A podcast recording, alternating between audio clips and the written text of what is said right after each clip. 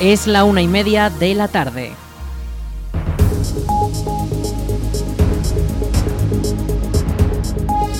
Buenas tardes, martes 29 de agosto comenzamos el espacio para la información local en el 107.4 de la FM. Les habla Aritz Gómez, aquí arranca una nueva edición de La Almunia Noticias.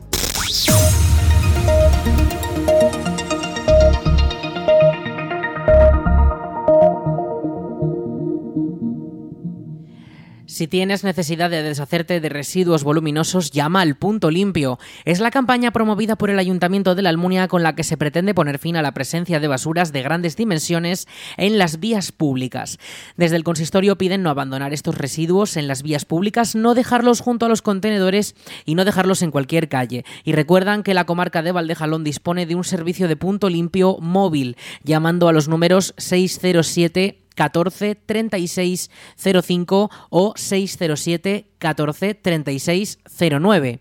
Lo repetimos, 607 14 36 05 o 607 14 36 09. Además, el punto limpio de la comarca se encuentra presencial en la Almunia durante septiembre. El punto de recogida estará en la Plaza de la Constitución durante la mañana del lunes 4 de 11 y media a 2 y media de la tarde. También en la misma plaza estará el lunes 11 de 8 y media a 11 y 20 de la mañana. Y luego el lunes 18 frente al Polideportivo de 11 y media a 2 y media de la tarde. Desde el Ayuntamiento de la Almunia recuerdan que incumplir estas indicaciones de las ordenanzas sobre basuras y residuos supone una acción incívica y que está sujetas, están sujetas a posibles sanciones que van desde los 750 hasta los 1.500 euros. El Ayuntamiento de la Almunia ha informado que la próxima fecha para renovar el DNI será el martes 5 de septiembre a las 10 de la mañana en el Salón de Plenos del Consistorio.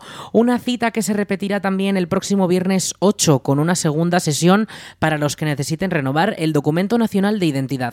Desde el Ayuntamiento recuerdan que para poder acudir es necesario coger cita previa en las oficinas municipales de la Plaza de España o mediante el número de teléfono 976 600 076. Lo repetimos, el 976 600 076. Recuerden, este martes, este próximo martes 5 de septiembre y el viernes 8, la cita para poder renovar el DNI en el Ayuntamiento de la Almunia.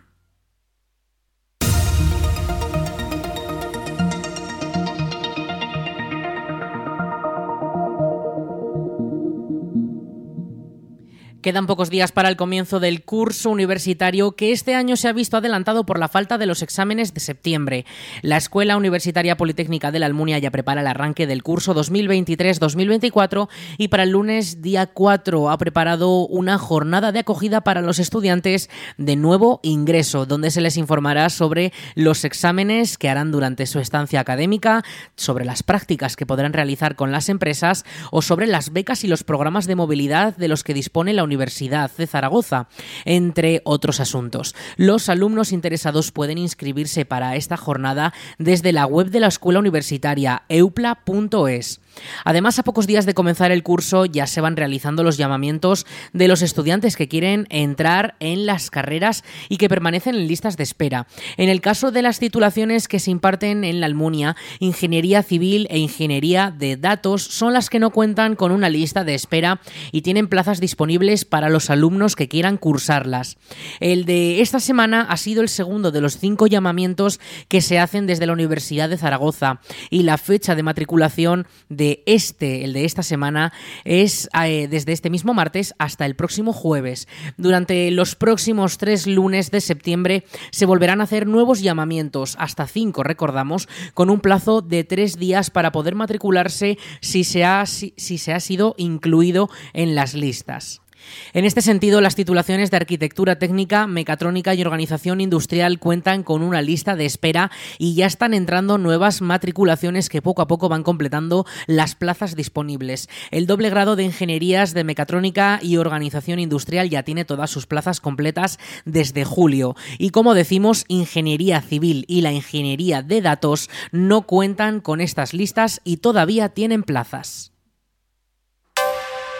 El Festival Doña consiguió congregar a 1.500 personas en el Parque de Cabañas. Son las cifras de afluencia que manejan desde la organización y que hacen aumentar la audiencia del certamen en su segunda edición. Una edición que a pesar de los problemas derivados por la lluvia y el viento por separado, pudo finalmente satisfacer todo lo anunciado durante el sábado y el domingo y ofrecer un gran espectáculo rodeado de naturaleza y con tintes folclóricos. Escuchamos la valoración que hace la concejala de Cultura de la Almunia, Marisa Martínez. Pues a ver, yo estuve prácticamente todo el día, excepto la hora del mediodía, que tuve que marcharme, pero sí que de acuerdo a lo que he visto en los medios, que hablan de unas 1.500 o más personas, pues a lo largo del día y sobre todo en lo que fue tarde-noche sí que podríamos hablar de esas cifras.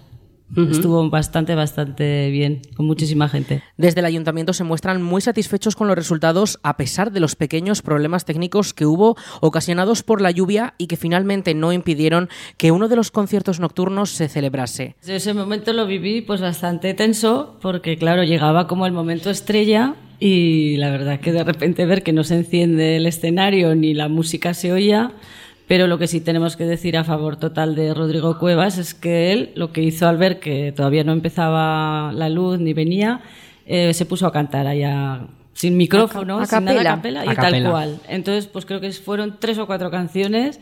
A ver, tampoco lo podíamos escuchar muy bien si estábamos muy atrás, pero toda la gente que estaba en la parte delantera lo disfrutó, aplaudieron y la verdad que fue un detalle, un detallazo por su parte. Y ya creo que en la cuarta canción o así ya la luz se hizo. Bueno, cosa que a todos nos alegró muchísimo. Y, además es que él brilla, él brilla también. él brilla. es que es brilla. Es, y a partir de ahí fue pues ya estupendo ya. La segunda edición del Doña ha contado con los conciertos de Rodrigo Cuevas, el grupo Gran Bob y los Leones del Bluegrass, DJ Patigui, o los dúos de Ixella y de Alejandro y María Laura, sin olvidar a los artistas locales como DJ Manut o carga social. Además, la ermita de Cabañas abrió sus puertas también para las visitas guiadas que ofrecía el Centro de Estudios Almonienses para todos los públicos. El Parque de Cabañas contó con la entrada libre y los visitantes pudieron llevar su propia comida y bebida del exterior. Y como novedad de esta edición, pudieron comprarla allí en dos food trucks. Ahora comienza un periodo de valoración del festival para comenzar a preparar una nueva edición con las mejoras que salgan de este y que según ha confirmado la concejala Martínez a esta misma emisora se baraja hacer a finales de primavera. 23.065 alumnos aragoneses tendrán beca de comedor o de material curricular para el curso 2023-2024. El Departamento de Educación del Gobierno de Aragón ha publicado la propuesta de resolución definitiva de estas ayudas, que suponen un total de más de 14 millones de euros. 1.823 estudiantes se verán ayudados para el comedor, algo más que el curso anterior. La cuantía individual de esta línea de ayudas para utilizar el servicio de comedor en los colegios se mantiene tiene en 860 euros, 86 euros por mes. De esta forma, los beneficiarios podrán utilizar el servicio con un coste cero durante todo el, periodo lectivo y estival. La concesión para el periodo no lectivo se realiza de manera articulada con programas de apertura de centros, sin perjuicio de que la ayuda pueda materializarse mediante el pago de una cuantía económica. En total, para esta línea, la inversión alcanza los 11,8 millones de euros. Por etapas educativas, primaria es la que más beneficiarios tiene con casi 8.000 alumnos que se quedarán en el comedor, seguido de infantil con más de 2.700 becas concedidas. Y en el caso de las ayudas para el material curricular, la partida total es de 2,3 millones de euros, con 12.242 alumnos becados en toda la comunidad aragonesa. Los estudiantes de primaria y de educación especial recibirán 160 euros, los de la ESO y formación profesional 200 230 euros y la mayoría de los becados son de primaria con hasta 8.200 peticiones, seguido de secundaria con más de 3.600 becados. Desde el Gobierno de Aragón señalan que este año eh, los criterios se tenía en cuenta el cálculo de la renta del año anterior y no de los dos años anteriores, como venía siendo habitual. Desde el Ejecutivo justifican que esta medida permitirá ajustar la convocatoria a las necesidades reales de los hogares.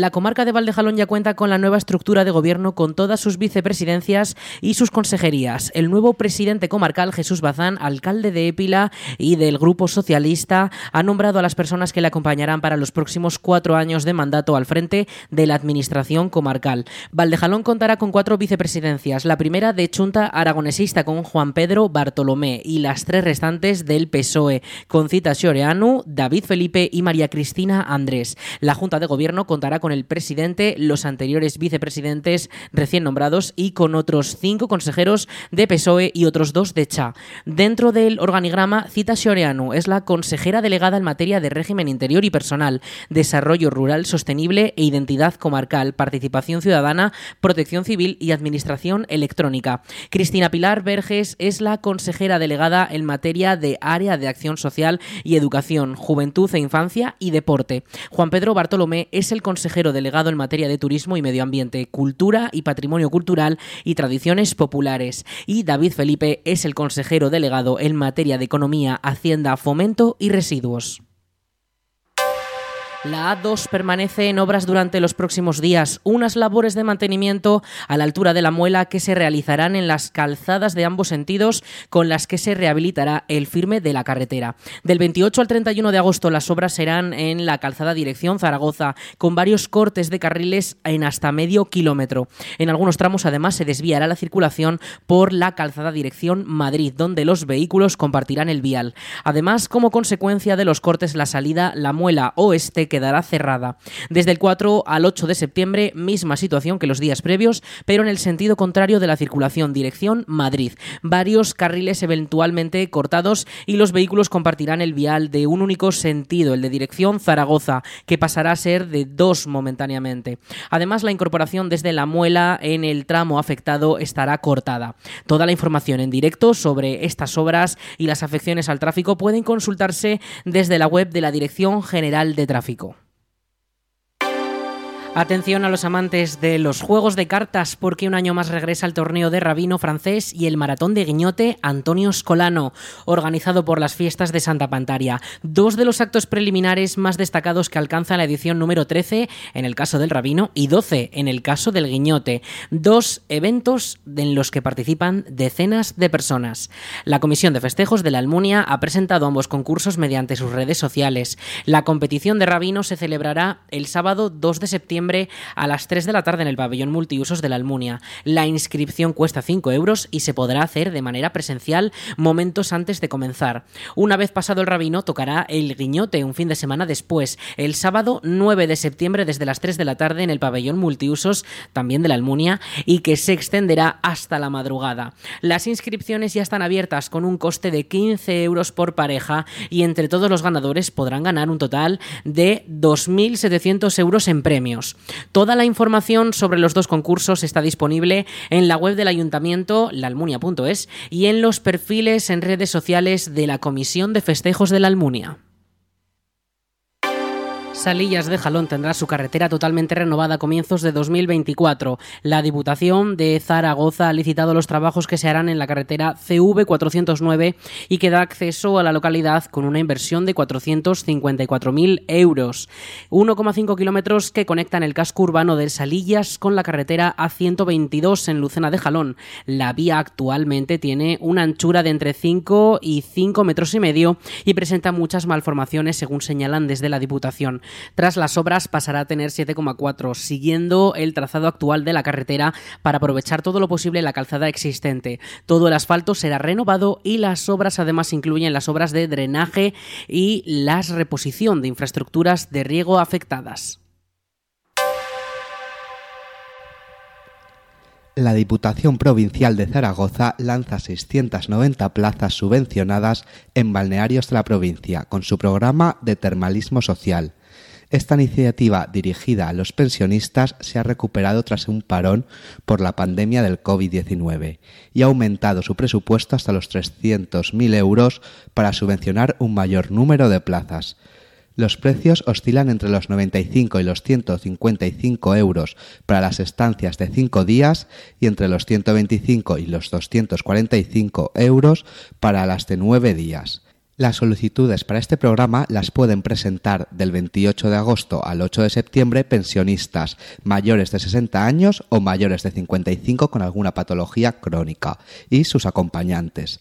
Estas solicitudes se deben realizar de forma telemática o presencial en el registro de la Diputación de Zaragoza y se priorizarán a los empadronados en alguno de los municipios de la provincia de Zaragoza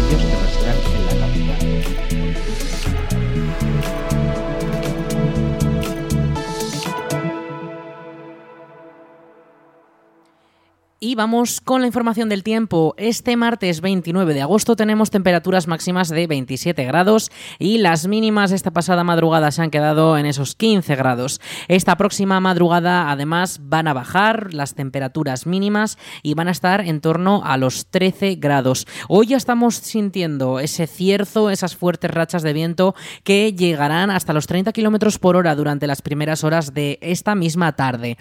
Un viento algo más fresco que viene de, de, esa zona polar que está haciendo que esas temperaturas máximas también se rebajen bastante y ya no tengamos presencia de tanto calor como vivimos la semana pasada. Hoy el estado de los cielos va a estar más despejado que ayer, pero mmm, ya decimos que mañana regresan las nubes con la posibilidad de que caiga alguna pequeña gota, pero desde luego no será muy destacable. Mañana miércoles, como decimos, eh, esas nubes algo más presentes sobre el cielo, eh, con las rachas de viento todavía continuas y las temperaturas máximas en torno a los 27 grados. El jueves las máximas suben hasta los 30 grados. Al final sí que vamos a sobrepasar esos 30 grados durante esta semana, cambia esa previsión y tendremos también cielos despejados con alguna pequeña nube, pero que no dejará precipitaciones. También se calmará un poco ese viento que eh, tendremos algo más de estabilidad, pero atención al fin de semana porque para el fin de semana entra un frente que nos va a dejar algo de lluvia, sobre todo de cara al sábado y el domingo, con hasta, un 80% de probabilidades de precipitaciones y un descenso todavía mayor de las temperaturas.